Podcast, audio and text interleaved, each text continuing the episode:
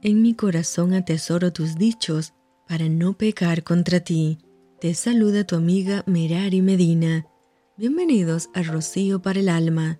Lecturas devocionales, la Biblia. Estras, capítulo 4. Oyendo los enemigos de Judá y de Benjamín que los venidos de la cautividad edificaban el templo de Jehová Dios de Israel, vinieron a Zorobabel y a los jefes de casas paternas y les dijeron, edificaremos con vosotros, porque como vosotros buscamos a vuestro Dios, y a él ofrecemos sacrificios desde los días de Esar Adón, rey de Asiria, que nos hizo venir aquí.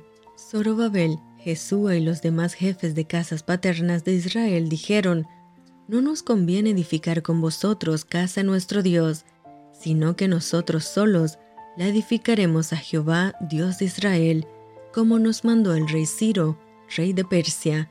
Pero el pueblo de la tierra intimidó al pueblo de Judá y lo atemorizó para que no edificara. Sobornaron además contra ellos a los consejeros para frustrar sus propósitos todo el tiempo de Ciro, rey de Persia, hasta el reinado de Darío, rey de Persia. Y en el reinado de Asuero, en el principio de su reinado, escribieron acusaciones contra los habitantes de Judá y de Jerusalén.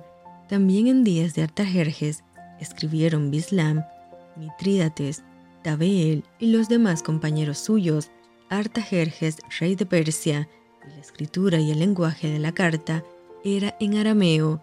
Rehum, canciller, y Simsai, secretario, escribieron una carta contra Jerusalén al rey Artajerjes.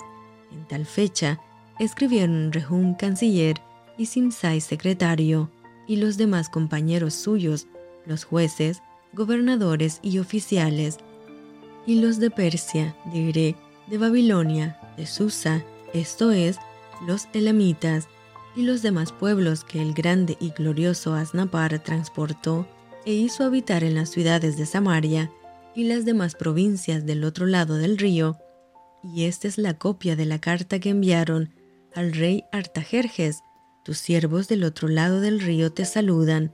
Sea notorio al rey que los judíos que subieron de ti a nosotros vinieron a Jerusalén y edifican la ciudad rebelde y mala, y levantan los muros y reparan los fundamentos.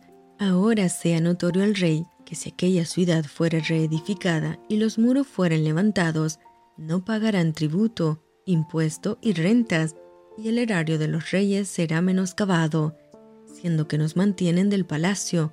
No nos es justo ver el desprecio del rey, por lo cual hemos enviado a hacerlo saber al rey, para que se busque en el libro de las memorias de tus padres. Hallarás en el libro de las memorias, y sabrás que esta ciudad es ciudad rebelde y perjudicial a los reyes y a las provincias, y que de tiempo antiguo forman en medio de ella rebeliones, por lo que esta ciudad fue destruida. Hacemos saber al rey que si esta ciudad fuere reedificada y levantados sus muros, la región de más allá del río no será tuya. El rey envió esta respuesta a Rehum canciller, a Simsai secretario, a los demás compañeros suyos que habitan en Samaria y a los demás del otro lado del río. Salud y paz.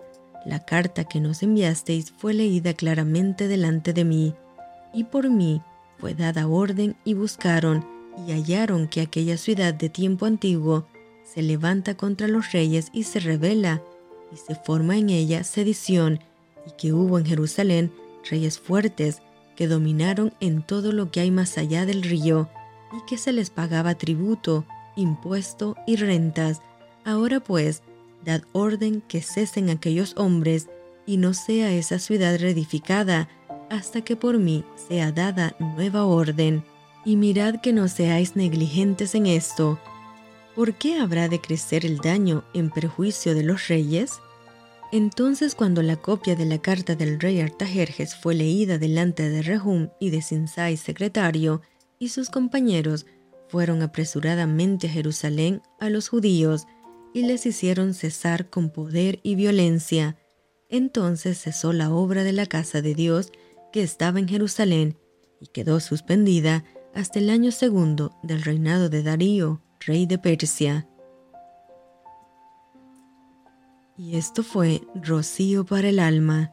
Te envío con mucho cariño, fuertes abrazos tototes y lluvia de bendiciones.